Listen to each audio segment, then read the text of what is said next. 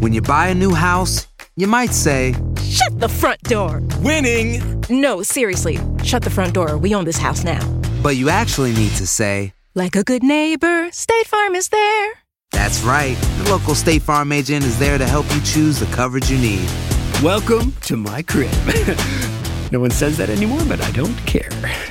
So just remember, like a good neighbor, State Farm is there. State Farm, Bloomington, Illinois. No hay nada como un teléfono nuevo, y si quieres uno ahora, aprovecha la oferta de Boost para estar conectado con los tuyos. Cámbiate a Boost Mobile y llévate un Samsung Galaxy A15 5G gratis. Boost tiene las redes 5G más grandes del país, con máxima señal, para que sigas tus sueños sin miedo al éxito. No esperes, visita ya tu tienda Boost Mobile local y llévate tu Galaxy A15 5G gratis. Solo en un Boost Mobile cerca de ti. Oferta por tiempo limitado, solo clientes nuevos. Requiere suscripción al servicio, un dispositivo por línea, impuestos adicionales. Aplican otras restricciones. Visita una tienda para detalles. Cassandra Sánchez Navarro junto a Catherine Siachoque y Verónica Bravo en la nueva serie de comedia original de VIX, Consuelo, disponible en la app de VIX ya. ¿Te preocupas por tu familia? Entonces, ¿por qué darles solo huevos ordinarios cuando pueden disfrutar de lo mejor? Eggland's Best, los únicos huevos con ese delicioso sabor fresco de granja, además de la mejor nutrición, como 6 veces más vitamina D,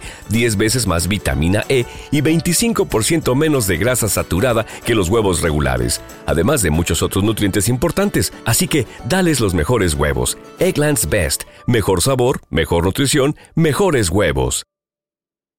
Estás a punto de escuchar Enigmas sin resolver. No te olvides de buscarnos en nuestras redes sociales, Instagram y Facebook y YouTube en la página de Euforia Podcast y de escucharnos en la app de Euforia o donde sea que escuches tus podcasts. Advertencia. Este programa contiene casos de crimen, apariciones, misterio, conspiración y violencia. El contenido de estas piezas puede ser sensible para algunos miembros del público. Aconsejamos discreción.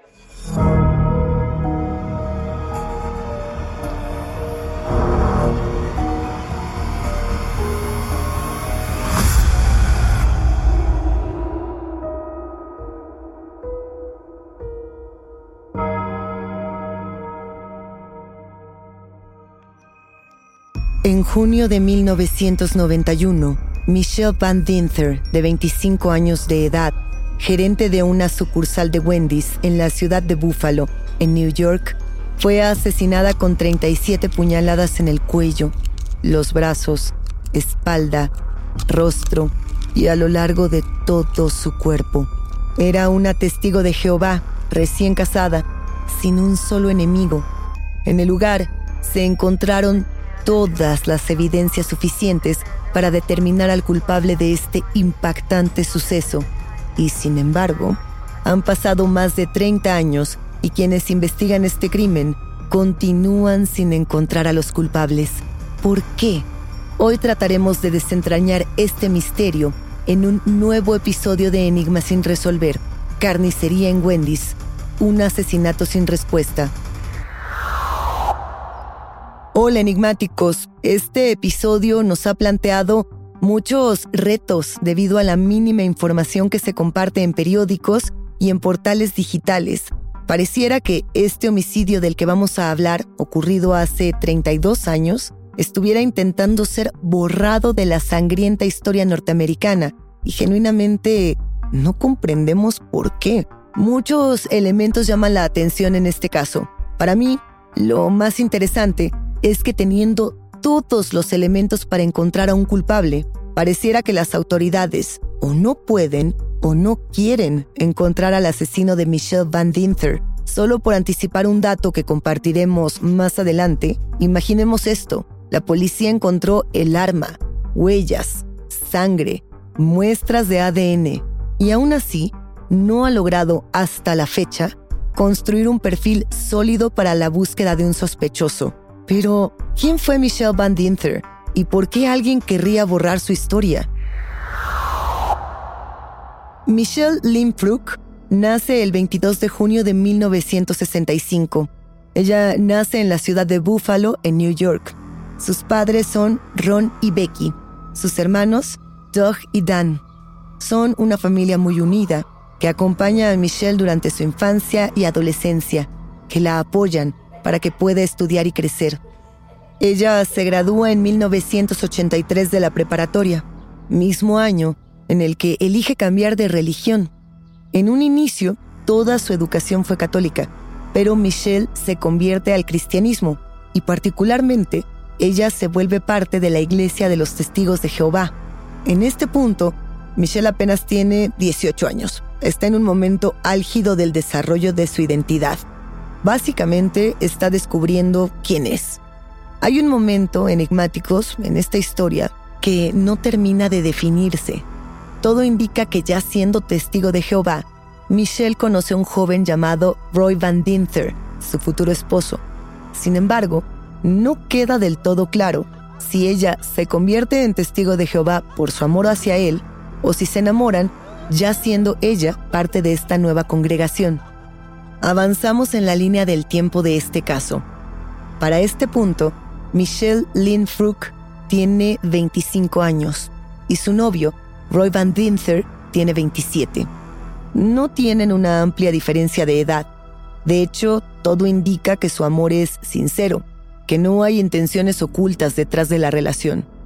Dentro de la congregación de los testigos de Jehová, ellos son consejeros, son este tipo de personas que llaman de puerta en puerta para llevar a cabo la venta de sus publicaciones y también para predicar la religión. Ya imaginarán enigmáticos que siguen esta historia. Michelle y Roy deciden casarse. Y aquí hay algo que llama la atención. La boda se realiza en Países Bajos, en marzo de 1991. ¿Por qué en ese país y no en Norteamérica? Bueno, sucede que Roy es originario de esta región y él no puede mudarse de lleno a Estados Unidos si no cumple con todos los requisitos para su visa de inmigración. A partir de este punto, Michelle Dinfruk cambia su nombre a Michelle Van Dinter. Dada a la boda y los papeles de la residencia de Roy, la pareja se queda un par de meses en Europa. Allá viven y finalmente regresan a Estados Unidos, donde se establecen en casa de los padres de Michelle por ahí de abril de 1991 esto con la esperanza de mudarse pronto a su propio hogar. Llegamos a junio de 1991. Roy tiene un trabajo bastante modesto en una pequeña compañía. Michelle, por su parte, es gerente rotativa en distintas sucursales de Wendy's, de este restaurante de comida rápida de hamburguesas. Quienes, por una u otra razón, hemos trabajado en un negocio de comida rápida, sabemos todo lo que implica dormirse tarde, pararse temprano, lavar baños, limpiar freidoras, llenarse de aceite o volver a casa oliendo a comida. Incluso soportar el trato infame y estresado de todos los clientes que siempre llevan prisa. Fregar los pisos, cuidar niños que corren por todo el establecimiento, hacerse cargo de cantidades muy fuertes de dinero y a cambio de todo eso recibir un pago mínimo por nuestro esfuerzo. Pero eso sí, siempre, siempre sonreír. No es fácil, ¿verdad? Yo me pregunto, ¿es este un trabajo en el que podemos hacernos de enemigos? ¿Realmente llegamos a conocer a alguien en tan poco tiempo? ¿O qué tan expuestos estamos, sin embargo, a la ira de aquellos que necesitan descargar su violencia contra la primera persona que se encuentran? No hay una reconstrucción clara de lo que ocurre el 14 de junio de 1991, pero los detectives encargados de este caso sugieren que puede haber ocurrido de la siguiente manera. Michelle Van Dinther cierra el local de Wendy's que administra en la esquina de Transit y World Drive en Amherst a las 10 pm. Un par de empleados ayudan con los últimos detalles de la limpieza del local el último empleado se retira a las 11 de la noche con dos minutos. A esa hora, Michelle cierra todas las puertas del establecimiento. La policía afirma que Michelle normalmente habría llegado a casa del trabajo alrededor de la medianoche, pero alrededor de la una de la mañana, cuando ella no había llegado a casa, su esposo Roy, quien ha estado esperando durante horas frente al televisor, sale a buscarla. Maneja ansioso desde casa de los padres de Michelle hasta llegar al restaurante de comida rápida. Pero, ¿qué descubre Roy al llegar a Wendy's? ¿Cuáles son las imágenes que no puede sacarse de la cabeza aun cuando pasan los años? Alrededor de las 2 a.m., la policía recibe una llamada por un apuñalamiento en Worldly Transit. El primero en responder y llegar a la escena del crimen es el teniente detective de la policía de Amherst, Rick Walter. Rick Walter se encuentra a dos cuadras de distancia. Tarda un par de minutos en llegar a Wendy's. Cuando llega al local en World, un hombre cerca de la ventanilla de autoservicio lo mira con desesperación, completamente paralizado. El hombre grita que su esposa está adentro, que está llena de sangre, seguramente está muerta. Este hombre es Roy Van Dinther. Más oficiales llegan rápidamente a la escena y entran por una puerta que curiosamente se encuentra abierta en la parte trasera del restaurante. Lo primero que notan es que hay signos de lucha. Hay un bote de basura volcado y revuelto por el piso, llaves en el suelo. Vaya, el lugar notoriamente es un caos. Y luego de seguir un largo rastro en el piso, yace el cadáver de Michelle Van Dinther, un cuerpo completamente destrozado. Su piel ha sido atravesada 37 veces por un cuchillo de carnicero que pertenecía a la cocina del restaurante. ¿Pueden imaginar el daño que un cuchillo como estos puede hacerle a una mujer de 25 años? Sus manos, sus brazos, su rostro, toda su piel pareciera estar bañada en un rojo trágico. Y todos sus sueños, y todos sus planes, acuchillados en el piso de un Wendy's. Pero, ¿quién querría matar a Michelle Van Dinther? When something happens to your car, you might say,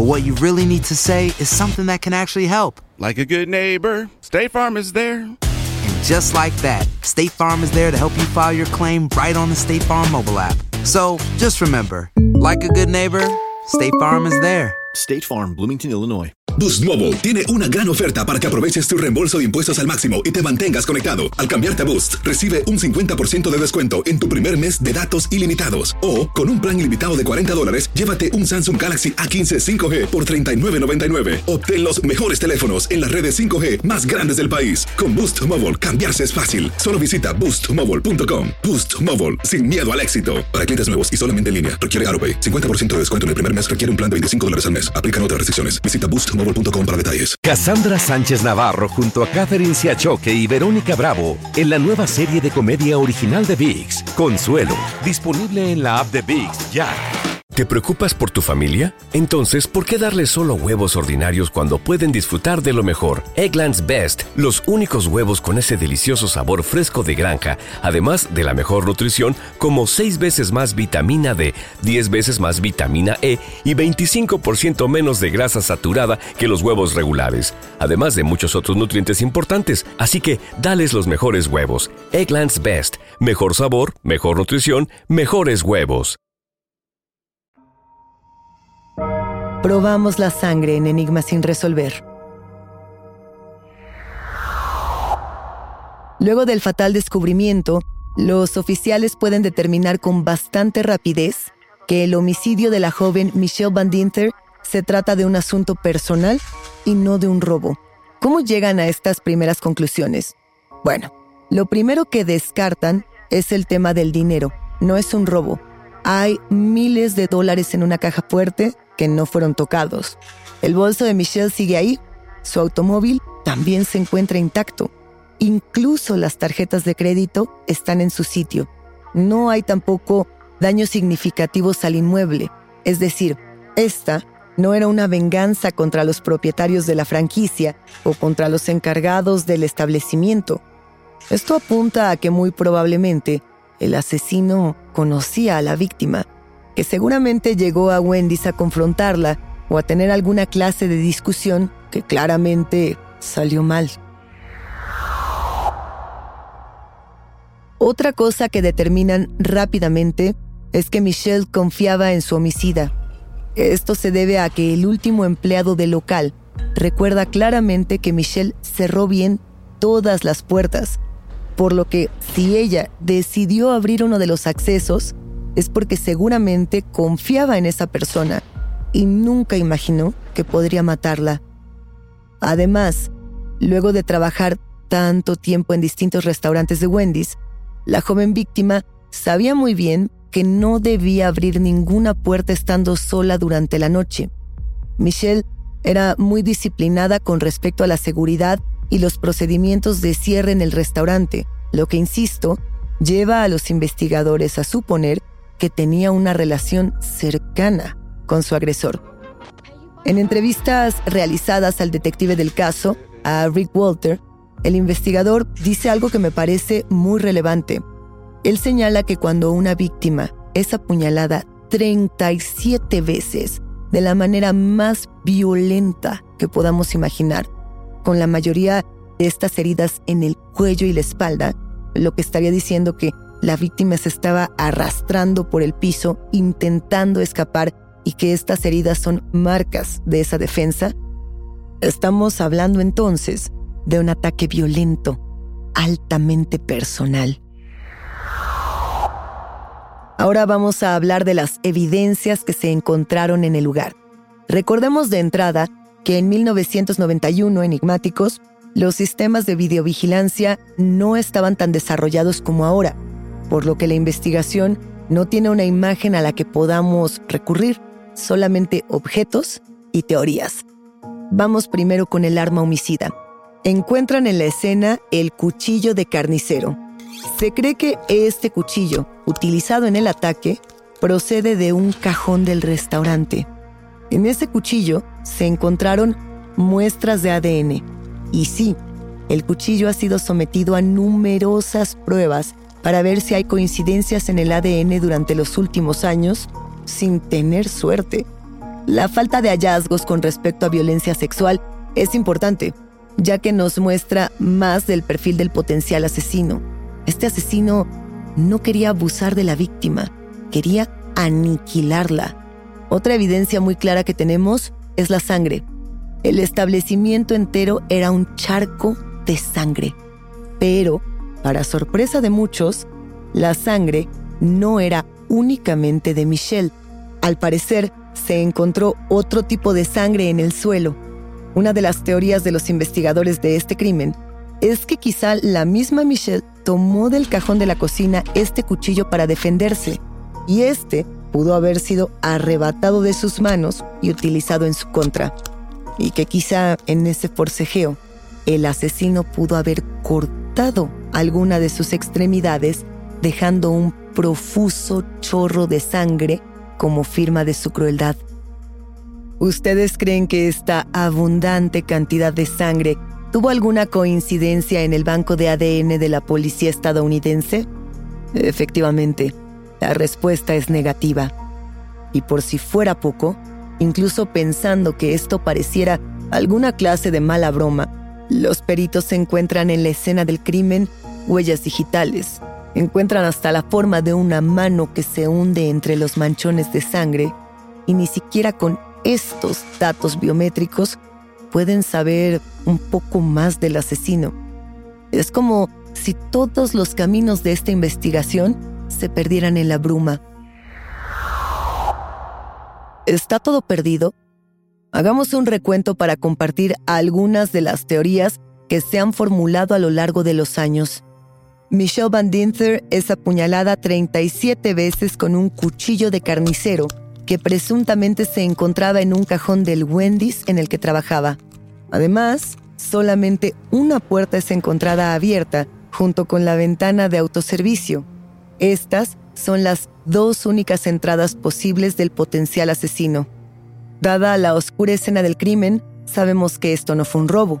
La víctima intentó escapar, se arrastró por el suelo y el asesino continuó apuñalándola, quizá divirtiéndose no cesó su violencia. Por eso la mayoría de las puñaladas se encuentran en la espalda y la nuca de la joven de 25 años. En la escena, además, había mucha sangre que no pertenecía a Michelle. Hay todavía material genético que 30 años después no responde a ningún banco o repositorio biométrico en todo Estados Unidos. Ahora vamos ya con las teorías.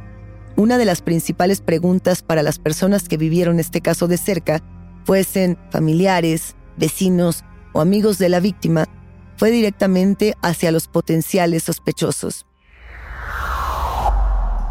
¿Quién mató a Michelle Van Dinter? Repitieron sus hermanos, repitieron los medios, repitió la comunidad enardecida de Búfalo. ¿Por qué alguien querría robarle los sueños a una mujer de 25 años, recién casada, fiel, religiosa hasta la médula? ¿Tenía enemigos? ¿Tenía secretos? Como ya sabemos, cuando hay un crimen que es a todas luces pasional, el primer sospechoso siempre es el marido. ¿Qué podemos decir de Roy Van Dinter que pudiese ponerlo en el asiento del principal sospechoso? Vamos por partes. Sabemos que Roy Van Dinter no es americano, que viene de Países Bajos y que acaba de organizar todos sus papeles para volverse ciudadano americano luego de su boda con Michelle. ¿Podríamos pensar en esto como una motivación suficiente? Quizá. Un hombre que enamora a una mujer para conseguir la nacionalidad americana y luego matarla al completar su hazaña. No es un escenario sorprendente. Esta podría ser la razón más fundamentada para hablar de un potencial sospechoso en el caso. Sin embargo, Roy tiene todos los elementos a su favor. Tiene una coartada. Se quedó viendo televisión hasta la 1 a.m. en casa de los padres de Michelle, a la espera de que su esposa volviera a casa. Cuando se dio cuenta de que ella no regresaba, condujo hasta el Wendy's para encontrar a su pareja muerta en un charco de sangre. Él es quien llama a la policía y por si esto no fuera suficiente, Roy se somete a todas las pruebas de ADN necesarias para descartar que las huellas dactilares, la impresión de la mano y la sangre sean suyas. Y por supuesto, sus datos no coinciden con los de la investigación. Si bien todo esto no lo exime de ser potencialmente el autor intelectual del crimen, sí lo borra del mapa durante una buena temporada.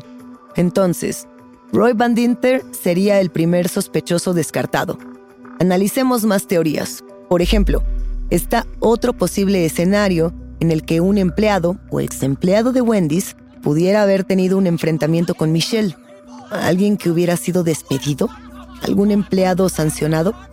Presuntamente todas las puertas del lugar estaban cerradas, pero cuando la policía llega a la escena del crimen, una puerta está abierta. ¿Alguien tenía las llaves extras del establecimiento? ¿Y si no fuera un empleado, podría ser un exnovio? ¿Algún viejo amigo que llamara a la puerta? ¿Qué tal si se tratara de un compañero de su congregación religiosa? Pregunto, se investigó con verdadera atención a los miembros cercanos de la Iglesia de los Testigos de Jehová durante el tiempo que este caso se mantuvo abierto? No es una posibilidad que dé al vacío. Alrededor de las 11 pm, alguien pudo haber llamado a la ventanilla del restaurante y Michelle, viendo un rostro conocido, lo dejó entrar. ¿Y qué podemos decir de la ventana de autoservicio que encontraron abierta?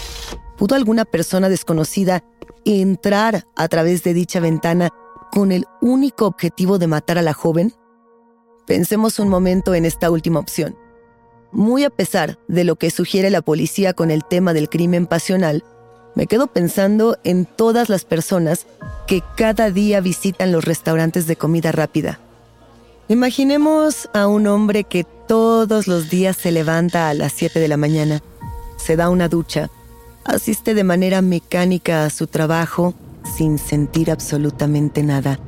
Un hombre gris, de esos que nunca notamos, de esos que no tienen una sola peculiaridad.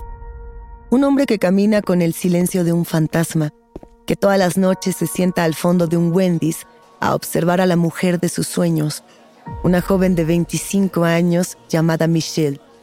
Es muy bella, es fiel, es cristiana, tiene un corazón enorme, es generosa y leal, siempre lo recibe con una enorme sonrisa. Cada noche, el hombre pide una Dave's sencilla y se sienta en su gabinete, a contemplar a su enamorada, hasta que un día algo no le gusta, algo lo fastidia, algo lo enfurece. Quizá se entera de que Michelle está casada. ¿Casada? ¿Casada con alguien que no soy yo? ¿Quién se cree mentirosa? Esta ofensa no me la va a hacer a mí. Si yo no le gustaba, ¿para qué se me insinúa todas las noches? Quizá el hombre espera toda la noche en el establecimiento del Wendy's hasta que el último empleado sale del restaurante. Entonces, entra por la ventana del autoservicio y el resto es historia. ¿Le suena factible? Enigmáticos, cada quien va a tener una teoría con respecto a este caso. Y cada teoría será válida porque no hay una respuesta. Los años pasan y la policía no llega a ninguna conclusión. Déjenme contarles que incluso los habitantes de Buffalo en algún momento comenzaron a sospechar que quizá la propia policía estaba involucrada en este caso, porque lo que pensaban era, si no lo pueden resolver, ¿qué es lo que ocultan? ¿Qué es lo que la policía nunca le dijo al público, nunca le dijo a los medios, nunca le dijo a los familiares? Personalmente, si yo tuviera que decir cuál es mi teoría con respecto a este caso, pensaría quizá en este homicida obsesivo anónimo o también regresaría a la teoría de Roy Van Dinther. Regresaría a pensar que un hombre podría ser un autor intelectual, no necesariamente un autor material del caso. Y en un momento más les voy a explicar por qué. 120 posibles sospechosos y testigos fueron entrevistados. Ninguno pudo dar información fidedigna que ayudara a conocer la verdad con respecto al asesinato de Michelle Van Dinther. Nadie, ni un solo sospechoso. Incluso desmontaron la puerta abierta y la ventana de autoservicio con la esperanza de encontrar pistas, huellas, lo que fuera. Y esto también los llevó a un callejón sin salida. El caso se abrió en junio de 1991 y fueron años de laberintos y frustraciones, con decirles que se estableció una recompensa de 10 mil dólares de aquella época a quien compartiera pruebas, pero no, por falta de evidencia, el expediente quedó cerrado. Muchas manos colaboraron para intentar dilucidar lo que ocurrió con este complejo misterio. Se involucró el Comisionado de Seguridad Pública de Connecticut, el equipo de crímenes violentos de la Policía de Nueva York, peritos, investigadores, detectives, pero nadie ha podido dar consuelo a la familia de Michelle, que se ha quedado con más preguntas que respuestas. En el año 2000, el caso fue reabierto, esto con la expectativa de tener más información ahora que tenemos más avances tecnológicos con los bancos de sangre y de material biométrico, como es el caso, por ejemplo, de las huellas digitales. Sin embargo, hasta este momento, los detectives no han conseguido resolver este misterio. Roy Van Dinther, y aquí es donde les digo que esto genera algunas sospechas, se mudó de vuelta a Países Bajos desde hace varios años ya. Sin embargo, cada vez que la policía requiere su visita, él vuelve sin problema a Estados Unidos. Nunca sabremos realmente si estuvo involucrado o no. Y por si fuera poco, el Wendy's, donde ocurrió el brutal asesinato, fue demolido y sobre ese mismo terreno construyeron uno nuevo. ¿Por qué? Hay quienes dicen que para evitar evocar el trágico recuerdo de la muerte de Michelle. Otros creen que los dueños del local querían borrar toda la evidencia posible. Generaciones de policías de múltiples agencias han investigado este caso. Los detectives de la policía de Amherst incluso han viajado a diferentes estados y países siguiendo pistas. Dicen que esta es la escena del crimen más espantosa, la más violenta de sus carreras. ¿Qué piensan, enigmáticos? ¿Qué no vio la policía? ¿En qué detalle perdimos la pista?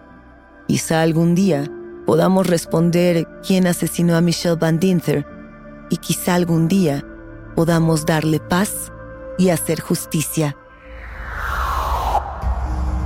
Hasta aquí llegamos con este caso. Por ahora, yo soy Luisa Iglesias y ha sido un macabro placer compartir con ustedes enigmáticos. Gracias por escucharnos y no se olviden de suscribirse o de seguir el show para no perderse ningún misterio. Recuerden que pueden escucharnos a través de la app de Euforia, la página de YouTube de Euforia Podcast o donde sea que escuchen sus podcasts. Nos encontraremos en el próximo episodio de Enigmas sin resolver.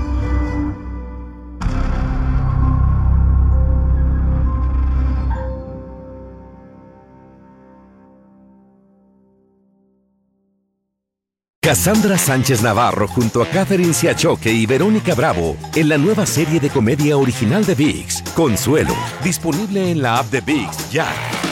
¿No se merece tu familia lo mejor? Entonces, ¿por qué no los mejores huevos? Ahora, Egglands Best están disponibles en deliciosas opciones. Huevos clásicos, de gallina libre de jaula y orgánicos de Egglands, que ofrecen un sabor más delicioso y fresco de granja que le encantará a tu familia. En comparación con los huevos ordinarios, Egglands Best contiene la mejor nutrición como 6 veces más vitamina D, 10 veces más vitamina E y el doble de omega 3 y B12. Solo Egglands Best. Mejor sabor, mejor nutrición, mejores huevos. Visita egglandsbest.com para más información. Sick of being upsold at gyms? My guy, you're currently a base member. For $90 more, I can upgrade you to our Shred membership. For 130 more, you'll be a Swole member. And for just $300 more, you'll reach Sweat Platinum. At Planet Fitness, you'll get energy without the upsell. Never pushy, always free fitness training and equipment for every workout. It's fitness that fits your budget. Join Planet Fitness for just $1 down and $10 a month. Cancel anytime. Deal ends Friday, May 10th. See Home Club for details. ¿Quieres regalar más que flores este Día de las Madres? The Home Depot te da una idea. Pasa más tiempo con mamá plantando flores coloridas, con macetas y tierra de primera calidad para realzar su jardín. Así sentirá que es su día todos los días. Llévate tierra para macetas Bigoro por solo $8.97 y crece plantas fuertes y saludables dentro y fuera de casa. Recoge en tienda y sigue cultivando más momentos con mamá en The Home Depot. Haces más, logras más. Más detalles en homedepot.com diagonal delivery.